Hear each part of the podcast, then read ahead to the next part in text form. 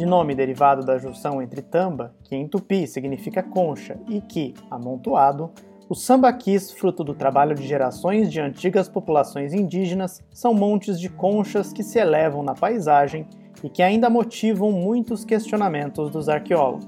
O que sabemos sobre os sistemas socioculturais formadores dos sambaquis? O que eles dizem sobre a ocupação do território brasileiro? Como os estudos micromorfológicos têm revelado novas formas de entender os sambaquis? E o que levou ao fim da cultura sambaquieira? Para falar sobre esses e outros assuntos, recebemos a doutora Ximena Soares Villagrán, professora do MAIUSP e coordenadora do Laboratório de Microarqueologia. Eu sou o Guilherme Rodrigues e este é o Stratcast, podcast produzido pelo Laboratório de Estudos sobre a Cidade Antiga e pelo Laboratório de Arqueologia Romana Provincial, com o apoio do Museu de Arqueologia e Etnologia da Universidade de São Paulo.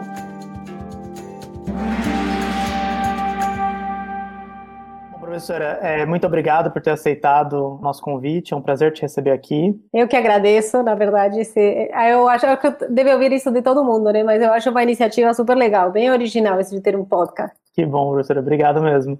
Para começar e para contextualizar para o nosso ouvinte, eu acho interessante falar né, sobre o que são, né, o que vem a ser os sambaquis, em que tipo de contexto geográfico eles são encontrados e também sobre a extensão cronológica da cultura sambaqueira.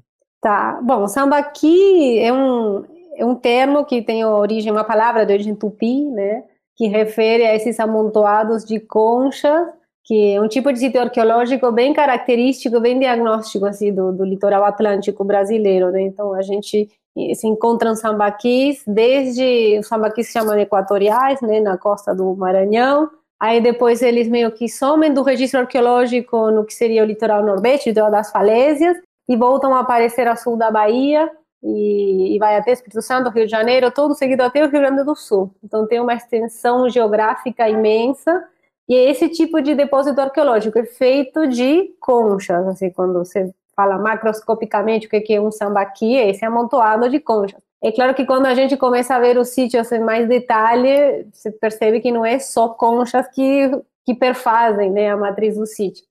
E também nem todos os sambaquis são iguais, porque essa palavra aqui é bem genérica, né? Essa combinação de, de tampá, que é monte, e que é concha, né, em tupi, se aplica para centenas, se não milhares de sítios arqueológicos numa extensão territorial imensa. Então tem muita variedade de sambaquis também, né? Alguns que têm mais conchas, menos, muito osso de peixe, principalmente, né? A grande maioria da fauna, além das conchas, são peixes tem outros restos de plantas, tem carvão, tecido, vegetal, tem restos de carne animal também, que a gente detecta em escala microscópica, né? não olhando para o sítio. É, além de artefatos, e muitos deles têm também sepultamentos humanos. Então, na verdade, os sambaqui sempre ficaram mais famosos por, na verdade, o destaque que eles tiveram na partir da década de 90 foi pelo fato de de conter esses sepultamentos humanos e não só o que era concebido como restos de comida, né? com as conchas, os peixes, etc. E os sambaquis mais antigos que existem é, no litoral, assim, na,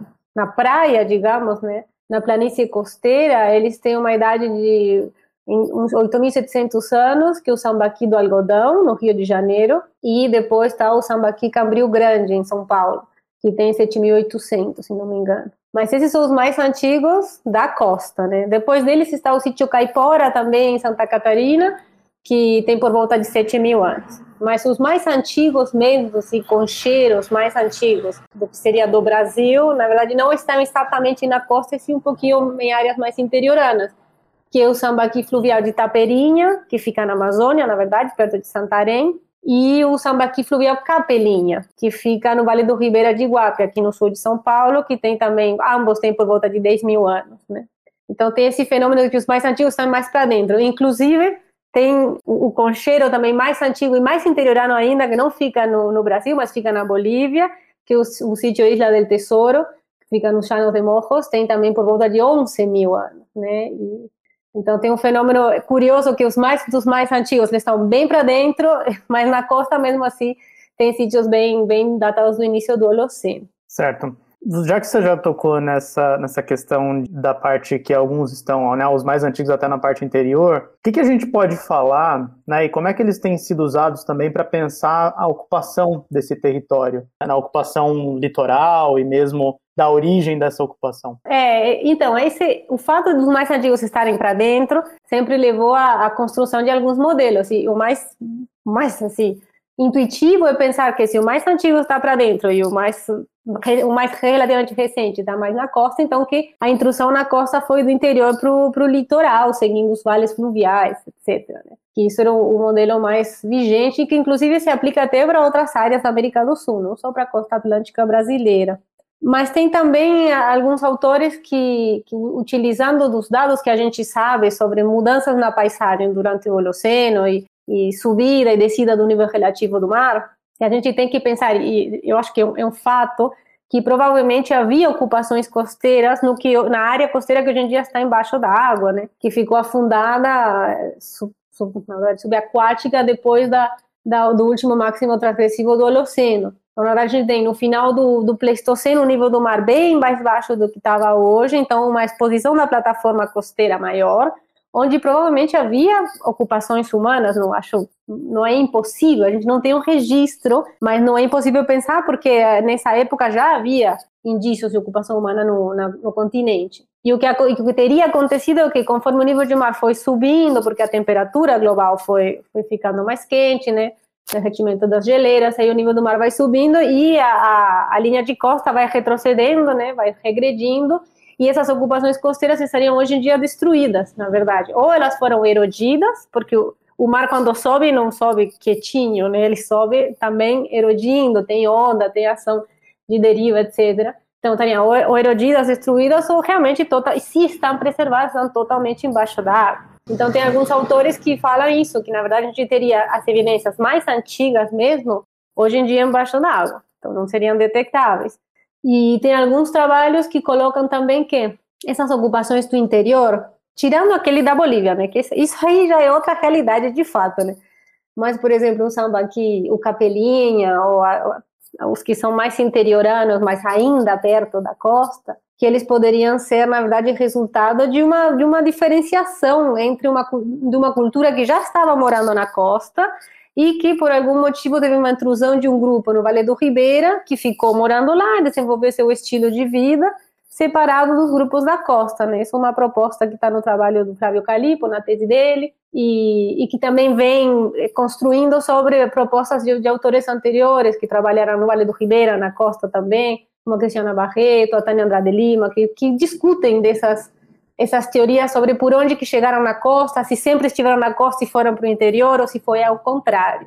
Eu sou mais, eu gosto da ideia de pensar numa ocupação litorânea, assim, da, da rota costeira para explicar até o povoamento da América do Sul, na verdade. Essa, essa é a teoria que mais me, me agrada. É, pensar em que as pessoas talvez estavam migrando norte-sul, né, chegando no Istmo de Panamá, se bifurcaram numa rota atlântica e uma rota pacífica e outra rota que seguiu pelos Andes, etc. E aí eu tendo a pensar que talvez os nossos sambaquis mais antigos sejam esses herdeiros dessa rota migratória pela, pela costa atlântica, né? E que sim, talvez seguindo essa proposta de que a costa foi ocupada numa plataforma costeira que hoje em dia não existe mais e que esses grupos que estão no Vale do Ribeira seriam resultado de fato, de uma diferenciação cultural que, com o tempo, levou a que eles se ficassem muito mais adaptados a essa vida na Mata Atlântica do que os grupos essencialmente costeiros que mantiveram essa vida marítima, né? Mas, e, e o único ponto que tem em comum é que eles fazem sambaquis e também enterram seus mortos no sambaquis. Mas são muito diferentes também os sambaquis do Vale do Ribeira do que a gente tem na, na planície costeira, né? São mais raços, a composição deles é essencialmente terrestre, né? espécies da Mata Atlântica, de mamíferos, é, também tem a concha que existe um gastrópode também terrestre, que é o megalobulimos, diferente dos costeiros, que é essencialmente peixe, peixe de oceano, peixe de estuário, e conchas que vivem em ambientes salobres, salgados, etc. Então, para povoamento da costa, sim, esse é, é o modelo que eu mais gosto, mas infelizmente não temos ainda nenhum dado que permita fechar exatamente por onde que chegaram. Daria para achar, teria que alguém fazer alguma tentativa de projeto de arqueologia subaquática de mar aberto e ir lá achar as evidências, que não, não é fácil nem barato, deve ser um dos trabalhos mais caros, é, mas seria super interessante, né, ver, porque a possibilidade, acho que a, a probabilidade de achar esses sítios é alta, só que, tá, é o Atlântico, né, não é, um, não é uma laguna tranquila, não, não é tão fácil de, de fazer essa pesquisa. Mas faz todo o sentido, e as cronologias também mais ou menos batem até com os dados que a gente tem preocupação do resto da costa atlântica, então não é só o Brasil. Até Uruguai, Argentina, Terra do Fogo, a cronologia meio que vem dando esse gradiente, né, de mais antigo a norte e mais recente indo para o sul, sempre quando falamos da costa, né? Mas teria que fazer esses, essas investigações para fechar o modelo. Por enquanto é só hipóteses. E pensando nessa heterogeneidade que a gente tem né, no, no sambaquis, o que, que, a gente pode dizer é, sobre o, os sistemas socioculturais né, que formaram esses sambaquis? Sim, sobre os sistemas socioculturais. Bom, eu achei interessante que você falou em plural, né? Sistemas socioculturais. Então, o que, que, a gente sabe hoje em dia sobre essas culturas?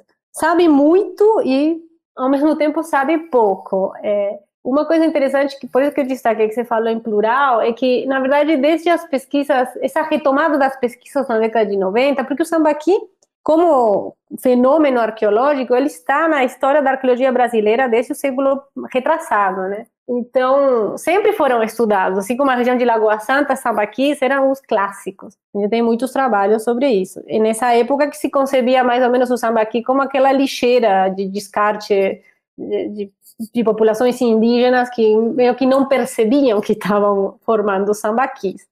E esse foi o modelo que perdurou durante décadas. Aí na década de 90 que veio essa retomada com essa nova maneira de fazer arqueologia que com as pesquisas da Madu Gaspar, do Paulo de Blasis, do Levi Figucci, que começaram a meio que mostrar que não, que havia toda uma complexidade social atrás desses sítios, que eles, eles eram testemunhas de sociedades complexas, e não só de grupos nômades que ficavam acumulando lixo sem saber porquê, né? Havia uma, uma função, uma intencionalidade e até uma monumentalidade em alguns casos, né? Porque a gente tem aqueles sambaquis lá na região de Laguna, em Santa Catarina, que são imensos, são os maiores do mundo de fato, né? Não é só para ficar engrandecendo o nosso registro, é verdade. Então, depois dessa retomada nas pesquisas, a professora Madu Gaspar ela propôs essa unidade cultural na costa, a partir da, das datações, da observação do registro, porque que eu falei no começo, são todos sambaquis, são, são feitos de concha, alguns mais, alguns menos. A cultura material não, em, em, princípio não variaria tanto, então, sei lá, os artefatos líticos, a maioria é polido, são artefatos mais vinculados à pesca. É, nenhum deles tem cerâmica, tirando os sambaquis equatoriais, são os únicos que têm, mas no, no, resto do Atlântico não tem cerâmica. E em várias áreas litorais se pudam os mortos também no sambaqui. Então havia muitas correspondências. E isso levou a, a essa ideia da unidade cultural que se manteve por muito tempo, até hoje em dia, né? Como se fosse uma única sociedade que habita toda a costa atlântica do, do Brasil e talvez com algumas diferenciações regionais, que é normal qualquer área do mundo, você não vai ter essa unidade quilométrica, né? Então teria alguns desenvolvimentos regionais que levaram a que, sei lá, em algumas áreas você tem os grandes sambaquis monumentais, que são esses mega cemitérios, e em outras áreas você tem sambaquis que parecem mais estruturas domésticas ou de ocupações mais intermitentes. Mas todos seriam, seriam da mesma sociedade. E, e hoje em dia, na verdade, a coisa vem, vem mudando um pouco, mas como resultado da própria evolução das pesquisas, né? Na época, eh, desde a década de 90 até agora, como eu falei, se avançou muito, a gente sabe muito mais. Então, dá para perceber diferenciações regionais, sim, mais fortes do que, do que só alguma mudança no tamanho do sítio ou na composição do sítio, né? Ou será, tem, tem gente ou não tem gente dentro. Então, é, é, na verdade, o que mais sabemos é dos pontos que eles têm em comum. E o que mais temos que descobrir é quanto que eles se diferenciam, porque eu acredito que há diferenças na hora que você começa a estudar bem em detalhe um contexto e passa para outro, aí você vê que tipo, você não tem nada a ver.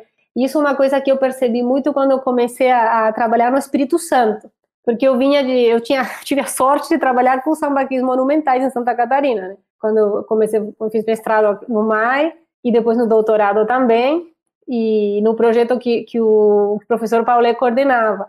E, claro, esses sítios são, são magníficos. Toda essa região de Laguna, Jaguaruna, é absurda, uma paisagem arqueológica inédita, né? E, e, é isso, você pensa que, tipo, ah, tá todo... Não, não, era, não era tão inocente a pensar que todo sambaqui era igual a esse. Mas, mas tá, mais ou menos são parecidos. E quando eu fui para o Espírito Santo, para o litoral norte, onde eu trabalho agora, na região de Linhares, os sambaquis são tão diferentes, mas tão diferentes, nada a ver. Primeiro que a gente não, não tem até agora é, registro de sepultamentos humanos neles. A gente só achou um esqueleto humano num sítio que, na verdade, não é, não é estritamente um sambaqui, é um sítio costeiro, mas ele é um amontoado de osso de peixe. A gente ainda não tem cronologia, então não sabemos se é contemporâneo ou não. Mas nos sambaquis, assim, com chifres que escavamos, não apareceram sepultamentos, a estratigrafia é muito, muito diferente, a composição também tem um, uma quantidade, por exemplo, de, de caranguejos que eu nunca tinha visto em outros sambaquis do sul, que tudo bem, pode tem peixe, tem as conchas, tem mais ou menos de alguma que outra espécie, mas lá no Espírito Santo tem, tem um, um sambaqui que é quase que um sambaqui de caranguejo, literalmente. E, e, e é toda outra maneira de, de, de, explorar o espaço, até de construir a paisagem, porque os sítios são bem menores, só tem um que é gigante e monumental, que destaca, assim, nessa planície costeira, mas os outros não. E é isso que me, me levou a pensar, tipo, não, tudo bem, até que tem uma unidade, sim, mas tem umas diferenças que talvez a gente possa não só categorizar como comunidades dentro de uma sociedade, mas talvez serão sociedades distintas, né? não pelo fato de estarem todos na costa e todos produzirem sambaquis que são a mesma coisa. Então, isso que é interessante ver, quando vai, vai avançando a pesquisa, você tem novos dados, você começa a ver essas particularidades. E isso estou falando em, em termos macro, né? mas a gente for ver o que os dados, sei lá, da, da bioarqueologia falam sobre essas diferenças, que falam bastante também, mais inclusive que os dados geoarqueológicos, por exemplo, que eu olho mais, ou que as escavações, começam a indicar que, que eles se diferenciavam, sim.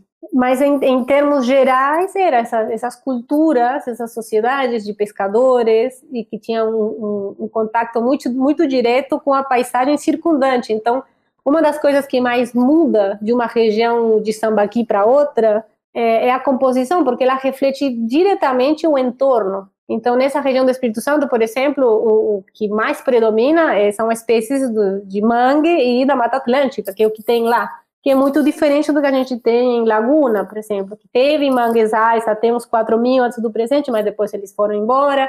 Então, o Sambaqui ele vai registrando todas essas mudanças ambientais, e, e, do entorno ao longo do Holoceno, que ao mesmo tempo não, não, são só uma resposta à mudança ambiental, mas é a própria cultura, né? Se, se, se colocando e, e fazendo permanecer ou não a sua própria identidade. Então, isso, isso que é super interessante, porque não é só que são todos pescadores.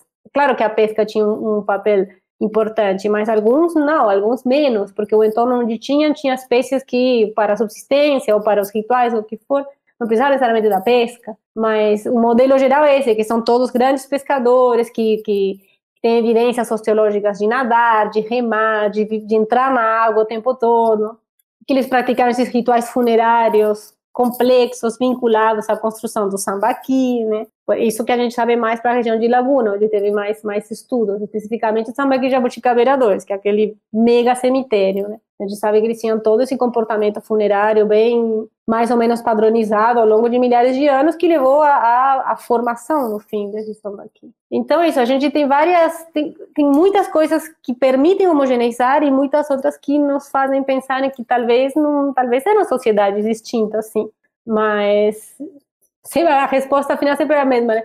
Tem que pesquisar mais, mas porque faz parte da, da própria evolução da pesquisa, né? Então a gente chegou num patamar onde se reconheceu que o sambaqui era resultado de sociedades complexas, de uma densidade demográfica maior da que se pensava, um artefato em si mesmo, né? tudo isso ficou meio que cimentado, uma grande cultura da costa. E agora vamos dar esse passo além e ver, tá, são, é uma cultura na costa, são várias culturas na costa, eram todos iguais, eram geneticamente os mesmos, ou havia diferenciações também, que estavam vinculados com contatos com grupos interioranos que chegaram a algumas áreas do Brasil e outras não, como isso influenciou a cultura. Acho que essa é meio que a segunda parte agora da, da pesquisa do sambaqui. É, essa questão tem, tem relação com o que você está comentando, porque no começo teve muita essa discussão sobre a origem natural ou antropogênica, ou, né, humana dos sambaquis. Hoje, com essa discussão já superada, né, a gente sabe que os sambaquis são uma grande fonte de informação cultural, né? A senhora pode falar um pouquinho sobre isso e sobre as abordagens técnicas que têm sido usadas para que a gente possa acessar essas informações, como os estudos micromorfológicos, por exemplo? É, essa, essa, essa discussão sobre natural, artificial, por sim, ficou superada, não, não tem mais, acabou, você sabe que é tudo artificial, né, antrópico. E como é que se forma? É, Bom, primeiro, assim, a parte, a minha contribuição, que é a partir da geoarqueologia, especificamente da microarqueologia, vem, na verdade, em cima de um, de um preâmbulo que já foi feito pelas análises zoarqueológicas, porque a gente também não, não tem como num sambaqui se não fazer zoarqueologia, porque seria a coisa mais naiva do planeta, porque o sítio inteiro é fauna. Então, às vezes, se você trabalha em sambaqui e não tem alguém fazendo zoarqueologia, é um erro. Então, assim, é, a parte da geoarqueologia dialoga diretamente, mas você precisa desse dado da fauna também para poder fazer essa contribuição. E, na verdade, foi a zoarqueologia, com o trabalho do, do Levi Figucci, depois da Daniela Klockler, e que, que, que, mostra aqui que, na verdade, a subsistência não eram as conchas, que era o peixe, meio que revela um componente invisível, né, do samba. Invisível entre aspas, mas só menos visível que as conchas, né? E aí, tudo bem, já sabe disso, aí começam a propor também que, que a fauna era utilizada como matéria-prima, né, meio uma espécie de material construtivo para os sambaquis, toda essa renovada que eu falei a partir da década de 90. Então já tem essa, essa base de novas visões. E aí vem a geoarqueologia, que é uma coisa que, na verdade, no mundo inteiro pouco se usou para concheiros. A gente tem um único grandíssimo antecedente, que é o trabalho da Julie Stein, que é uma geoarqueóloga norte-americana, que tem um livro fantástico, chama Decifrando um Concheiro, é, que é todo sobre, tem algumas coisas sobre, sobre análise de microartefatos ou arqueologia, mas tem mais geoarqueologia dos, dos concheiros, dos sambaquis. Então ela fez esse trabalho na década de 90 também, e meio que ficou como, tá, essa aqui é a base da geoarqueologia dos sambaquis. Só que depois tem, tem muito, muito pouco trabalho sobre geógrafo, não, não samba aqui no Brasil, mas de concheiro no mundo em geral.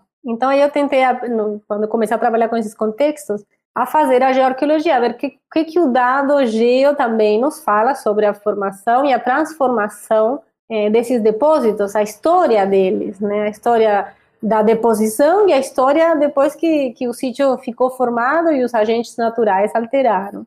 Que é um dado além do que a fauna pode nos dizer também, mas que complementa muito bem. É, então, com as análises micromorfológicas, o que a gente consegue é o tipo de amostragem para micromorfologia é se tirar uma caixinha, um bloco, né, de do sambaqui, de um perfil estratigráfico. Então, você tira vários ao longo de um perfil para capturar toda a estratigrafia da base até o topo, né, todas as, as mudanças entre camadas, se aparece alguma feição, buraco de estaca, uma fogueira, etc., se amostra também.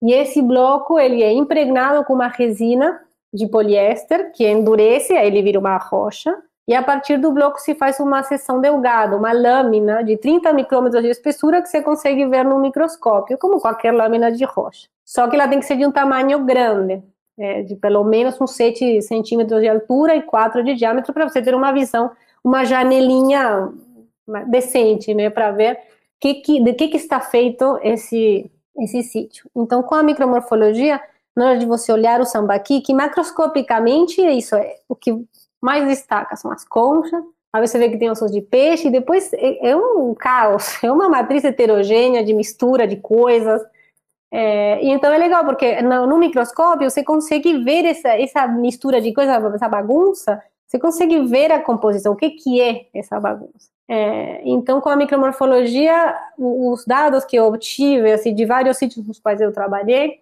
a gente vê então os componentes, como eles se relacionam também, tipo, qual que chegou primeiro, qual que chegou depois, e como que eles se alteraram, se foi antes de chegar no depósito, durante ou depois também. Então, é uma técnica que tem uma, uma resolução muito alta, porque dá informação, principalmente tafonômica, mas também deposicional, para entender como se formou qualquer sítio arqueológico, né? Nesse caso que eu apliquei no sambaquismo.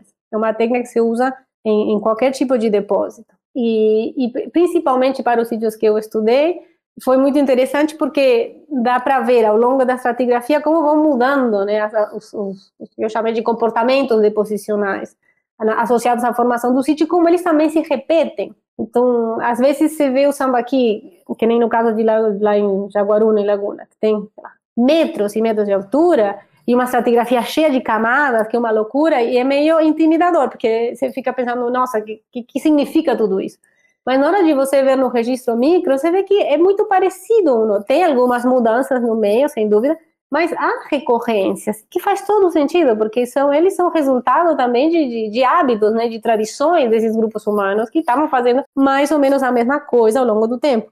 Então, uma coisa interessante é que a grande, pelo menos nesses sítios que eu estudei, também eu não gosto de generalizar tanto, porque como eu falei no início, aqui é uma palavra generalizante, mas eles têm suas especificidades. Mas esses sítios lá em Santa Catarina, o interessante é que eu vi que a composição deles é de material que tem uma proveniência muito diversa. Então, por exemplo, se a sua arqueologia me fala que essa camada é feita de mais ou menos qual espécie de peixe que é capturado aqui, ali, perto, longe, em qual época do ano, etc., eu consigo ver como que esse peixe foi processado, por exemplo. Então, dava para ver restos de osso queimados a temperatura quase nível de calcinação, com o osso que estava fresco, do lado, assim, um colado no outro, e na escala microscópica, tipo, bem com o osso que estava só intemperizado, tipo, dissolvido, com precipitação de carbonato, etc., e, e osso que estava carbonizado. Então, é impossível que essa assembleia tenha se formado lá naturalmente, né? Se fosse, por exemplo, se tem evidências de queima,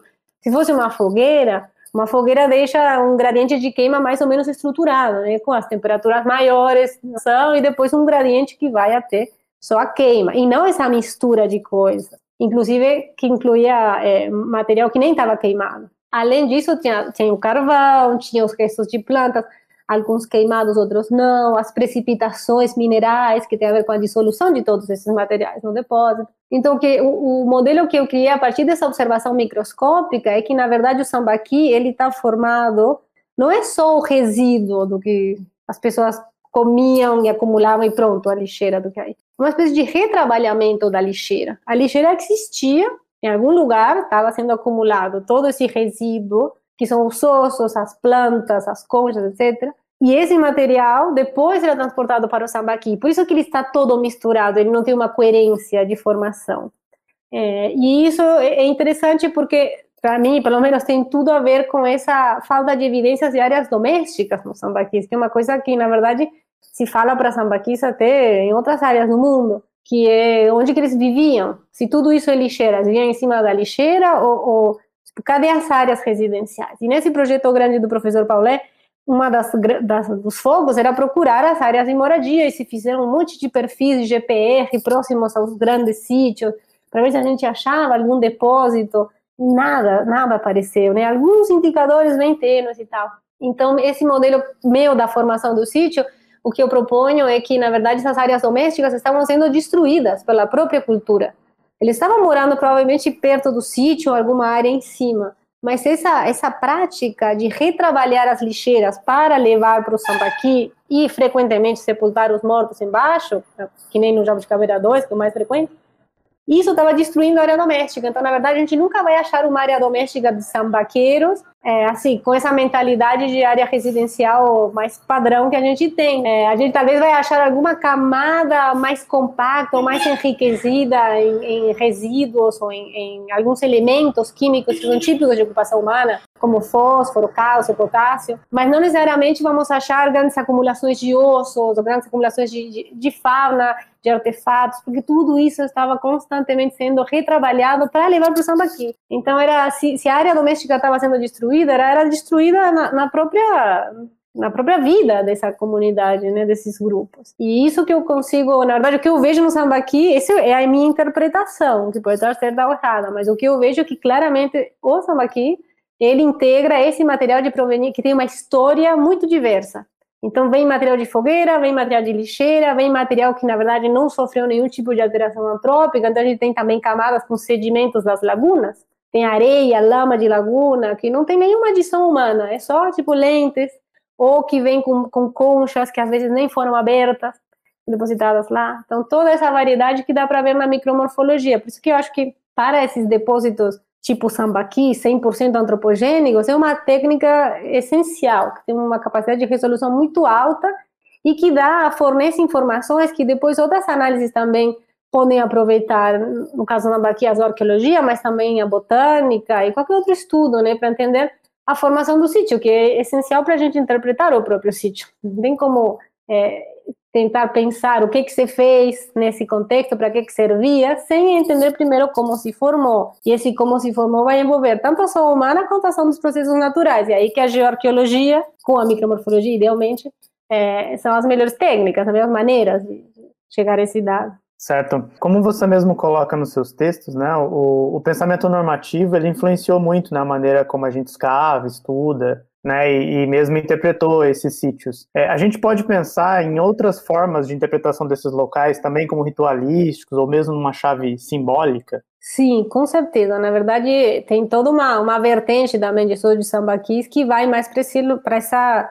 essa direção do, do comportamento simbólico.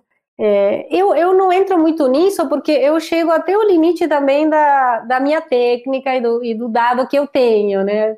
Mas é, nada impede que eu possa fazer essa extrapolação também. Mas, por exemplo, os trabalhos de Daniela Klockler, ela, ela defende a ideia, ela que propôs, de que o sambaqui ele é, ele é formado a partir de resíduos de festins. Festins essencialmente funerários, já que é, o modelo dela foi proposto a partir do estudo zooarqueológico do Jabuticabeira 2, aquele mega cemitério. Então tem, tem tudo a ver com essa associação entre fauna e sepultamentos, que ela depois vê em outros sítios que, que trabalhou. Então, na proposta dela, esse, esse a fauna que acompanha os sepultamentos, no que, no que a gente chama de camadas funerárias, são as camadas eh, que aparecem intercaladas nessa estratigrafia do sambaqui, que são pretas, são mais escuras, cheias de osso queimado e tal. Ela fala que, na verdade, essa composição é de episódios de festins, de grandes festins redistributivos, onde algum líder do grupo é, celebrava algum momento vinculado com essa, esse, com os ancestrais. E, e, se fazia esse grande festim que consistia em um, uma, uma capacidade imensa, um aumento na frequência da fauna, que na verdade era a mesma que se consumia é, ao longo do ano, só que numa quantidade maior, mais, mais conspícua aquele que vem do modelo do consumo conspícuo, né? É, e que então esses festins funerários estariam também por trás da formação dos sambaquis. É, tem toda essa, essa visão e tem, sim, tem muitos autores também que veem os sambaquis essencialmente como cemitérios.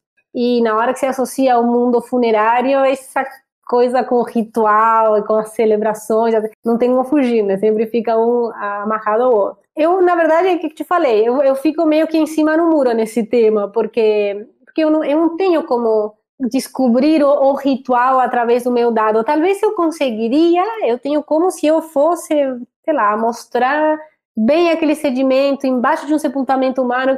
A gente já fez algumas tentativas disso também, para ver se havia diferenças, ver se eu achava, por exemplo, tem toda uma, uma uma, uma hipótese de que talvez, na verdade, provavelmente, né, pela, que vem da bioarqueologia, né, pela, pela posição na qual se encontram os corpos no sambaqui, que esses corpos provavelmente estavam amarrados, né, porque eles não ficariam em posição anatômica, normalmente todos com os ossinhos apertados. Então, eu lembro que no sambaqui do Cubatão, que estava sendo escavado pela Sheila Mendonça, o Levi Figucci, a Verônica Vesolowski, é, eu fiz um, uma amostragem de micro embaixo ao sambaqui para ver se, sei lá, será que eu acho talvez os fitólitos articulados das fibras e tal. No fim, esse trabalho não, não avançou muito, mas seria questão de, de amostrar para ver se há a, a, seria uma amostragem naqueles locais que estariam associados a um comportamento ritual. Aí talvez eu me animaria com mais confiança a in, me introduzir nesse mundo da formação do sambaqui no, no espectro do ritual. Por enquanto, eu, eu combino os dois. Meu dado, eu acho que me permite ver essa coisa do cotidiano, sim, mas eu não vou negar as propostas dos colegas. Então, para o Sambaqui, o Sambaqui Jabuticabira 2, os outros lá de Santa Catarina, eu, na verdade, eu acho bem provável que você possa ter uma combinação dos dois, na verdade. E que o Sambaqui, ele incorpora todo esse universo do, do cotidiano do grupo, que também incorpora o ritual, né? O ritual não tem que ser necessariamente algo separado, cíclico e esporádico, e que ele também está imbuído nessa formação do sítio. Nos episódios que têm a ver com sepultamentos, sem dúvida, não tem como negar. E quando tem sepultamento humano dentro do sambaqui, se sabe que se está também observando o mundo ritual desse grupo. É, então, na minha visão, acho que, que o sambaqui ele incorpora os dois. É, nem só um, nem só outro. E tem alguns sambaquis que só, só incorporam um, que tem aqueles sítios nos quais a gente não encontra nenhum sepultamento humano, nada de destaque. Então, aí sim, a gente está vendo estruturas residenciais, onde esse retrabalhamento das, das lixeiras domésticas para a formação do sítio e só. É, mas nos sítios maiores, aqueles monumentais, aqueles de tamanho mais conspícuo, aí faz todo sentido você ter os dois universos dialogando é, de maneira sincrônica e diacrônica, né, no mesmo no mesmo depósito, no mesmo local. É, e o que, que esses estudos micromorfológicos também permitem é, da gente talvez pensar na articulação entre sítios, né? Porque às vezes você tem um grande sambaqui e em volta dele muitas vezes você tem pequenos outros sambaquis que estão se articulando e tal. O que, que isso permite que a gente veja? Sim, ah, a gente se tiver alguma relação entre os sítios satélites e o sítio maior, assim, cêntrico, é, a, a, gente consegue ver no registro microscópico também. É, só que nem sempre, às vezes não, às vezes de novo, e tem que ter os dois dados, né? O micro e também o macro, que é basicamente uma boa descrição de perfil, entender bem a composição do sítio, etc. Essa relação com sambaquis satélites, eu também tentei investigar na, na, minha pesquisa em Santa Catarina, porque é muito comum que em volta aqueles monumentais, que são essencialmente conchíferos, com sepultamentos humanos, tudo isso, tem uns outros sambaquizinhos menores, que eles são distintos também em composição. Eles têm, na verdade, eles têm um núcleo de areia, como se fosse uma, uma mini duna antropogênica, eles são capeados por um sedimento com muita matéria orgânica e algumas conchas esparsas e tal. Pelo menos lá no sul é muito frequente. Então eu também apliquei os mesmos métodos geoarqueológicos, dentre os quais está a micromorfologia, para investigar se havia uma relação, para que que serviam, né? Como é que podia ter sido usado. Tem, tem, tinha alguns pesquisadores que até achavam, será que esses sambaqui satélites não eram as áreas domésticas e de lá se levava o material para o sambaqui maior? Que poderia ser, só que eu não achei nenhuma evidência disso, né? É como se fossem satélites, mas ao mesmo tempo independentes um do outro. Então, até que ponto são satélites? É a gente que está dando essa conotação só porque um é grande e outro é pequeno e tem volta. É, mas, na verdade, é, parece que eles têm a vida própria, né? São ocupações muito mais efêmeras, onde se faziam coisas totalmente distintas, porque nesses sambaquis, a matéria orgânica, você, você vai em campo, você vê só uma camada de areia preta, né, com as conchas, mas na hora de você investigar, pra, com os métodos geoarqueológicos, dá para ver que tudo isso que é preto não é só matéria orgânica, tipo um solo, é, é, são subprodutos da queima, é microcarvão, é tudo que tem, dá para ver que lá em cima teve uma queima muito grande de um material que não deixou carvão, então talvez alguma queima de, de gramíneas, né, de material que não é lenhoso, só que muita quantidade, e depois se, se, se cobriu com as conchas, de certa maneira, e as conchas foram se deslocando é, na areia, que é bem porosa e permeável, formando, então, ao longo do tempo, essas camadas.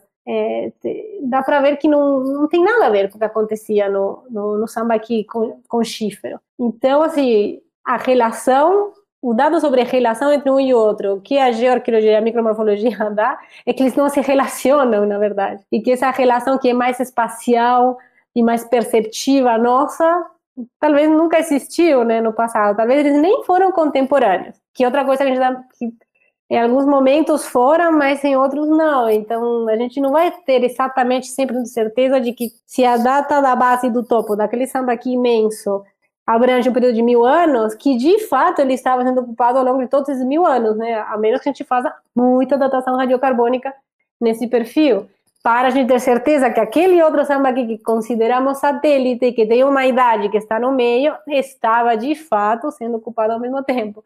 É, então tem essas questões para resolver para ver se essa falta de relação que eu vejo é, é real ou não.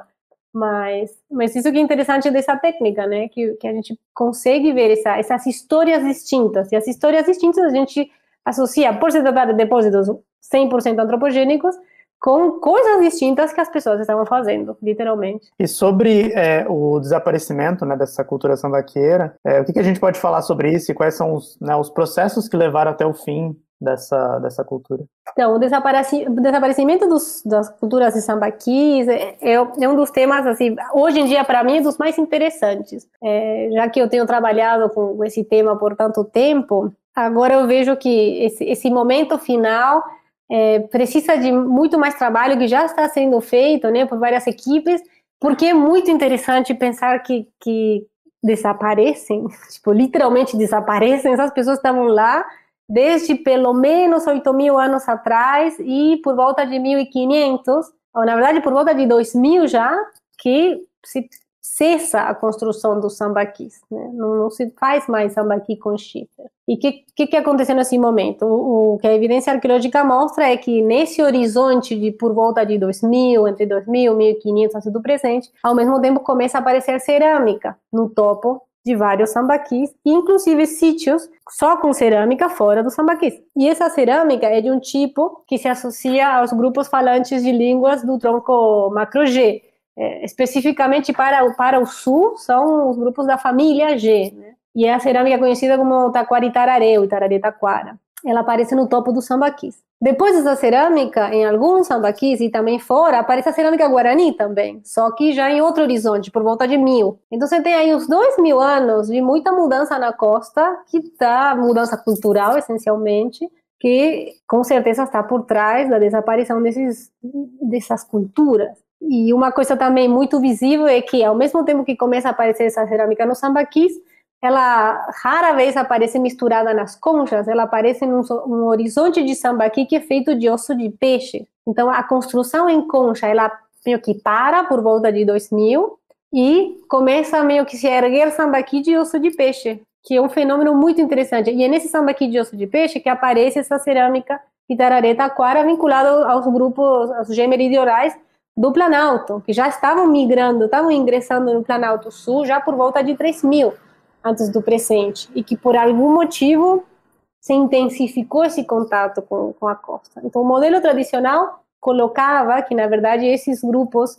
interioranos, que são essencialmente, é, eles são móveis, mas eles praticam agricultura, eles praticam cremações para sepultar os mortos, que eles teriam entrado na costa e viraram pescadores e pronto, né? Então, eles invadiram, meio que mataram todo mundo, e adotaram esse modo de vida costeiro. Esse que era o, o, modelo mais tradicional para explicar essa chegada da cerâmica na costa. Mas as pesquisas recentes estão mostrando que, que o processo é mais complexo, que, que, não, não, que é difícil pensar que esse grupo tradicionalmente agricultor, que vem da floresta de araucária, entra na costa e vira pescador de mar aberto, tipo, em, em nada, em, sei lá, 200 anos que isso já é um pouco complicado, porque já vem a evidência bioarqueológica mostra que as marcas de estresse são as mesmas vinculadas com, com, com remar, com nadar. A dieta permanece a mesma, porque tudo bem, a gente tira a, o, o, fator concha da matriz do sítio, mas são os mesmos peixes, das lagunas, dos estuários, mamíferos marinhos.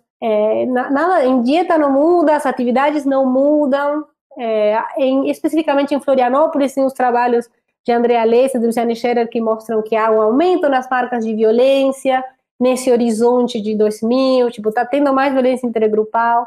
E aí depois vem os dados microarqueológicos, especificamente os isótopos de estrôncio, que Murilo Bastos fez também para os sítios é, em Santa Catarina, mostrando que aqueles indivíduos sepultados no horizonte de 2000 para frente, que seria o momento de mudança, têm a mesma proveniência que aqueles que estavam no, no horizonte sambaqui de sempre. Ou seja, se tivesse havido uma massiva migração de grupos do interior, tem que ter uma mudança no, no valor do estrôncio, porque esses grupos, essas pessoas vieram de outro lugar e ele vê que é tudo igual, tudo a mesma coisa. É, então isso é super interessante, porque na verdade o que está se mostrando é que talvez a coisa não, não, não mudou dessa maneira, não teve uma invasão. O que teve foi uma intensificação no contato, teve a adoção da, da cerâmica, sim, talvez teve até uma incorporação de práticas de produção de alimentos que já estavam sendo exploradas antes. A gente não tem um dado assim super preciso para falar, não tinha agricultura entre os sambaqueiros, não, não tem até hoje. Mas tem algumas evidências que outras que mostram que talvez poderia sim haver algum manejo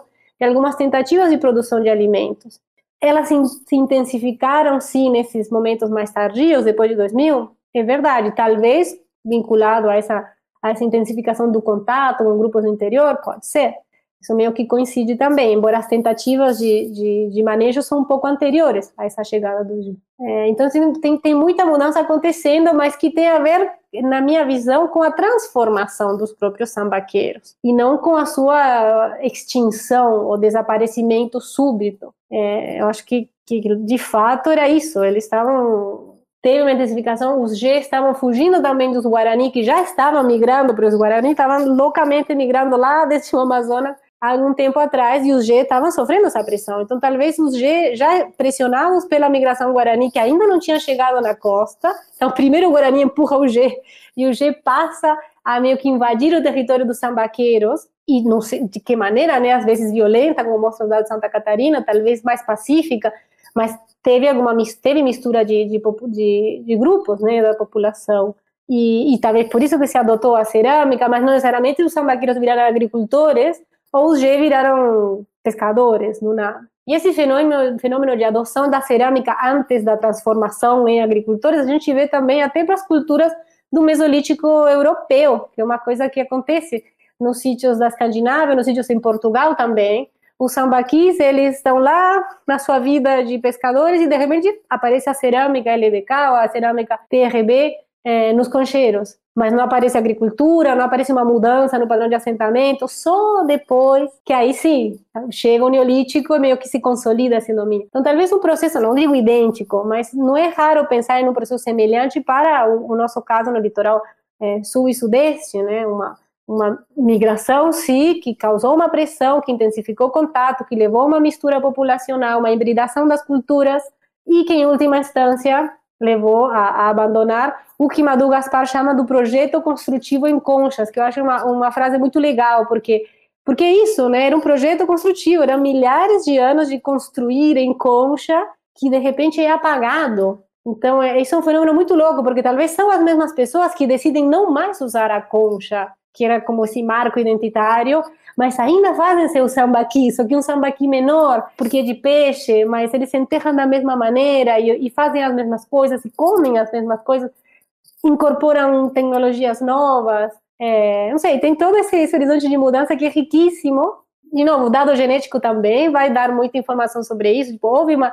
Eram de fato as mesmas pessoas, a gente tem evidências de mistura, de fato, é, com grupos do interior nesse momento. Já tem alguns, alguns dados preliminares e tal é, que, que, tem que se continuar explorando, porque eu acho que um dos momentos mais interessantes assim do, da, da pré-história, na verdade da história pré-colonial da costa brasileira, é esse horizonte de mudança, porque hoje o contato cultural se vê muito mais claro no registro arqueológico. Que, que essas pessoas se conheciam, eu acho que é meio óbvio, né? Não é que em 8 mil anos de, de história os sambaquis estavam isolados, ignorando quem estava para o interior. Não, sabiam, e de fato em alguns sítios até se acham matérias-primas ou objetos que são típicos do interior no litoral e vice-versa. Então se conheciam, mas o que aconteceu depois de 2000 é, é uma coisa inédita, sem, sem precedentes. É, e que levou a isso, levou a que já quando chegaram os invasores portugueses não, não tinha ninguém fazendo sambaqui no litoral, eles encontraram na verdade já os guaranis que depois chegaram e acabaram com os G,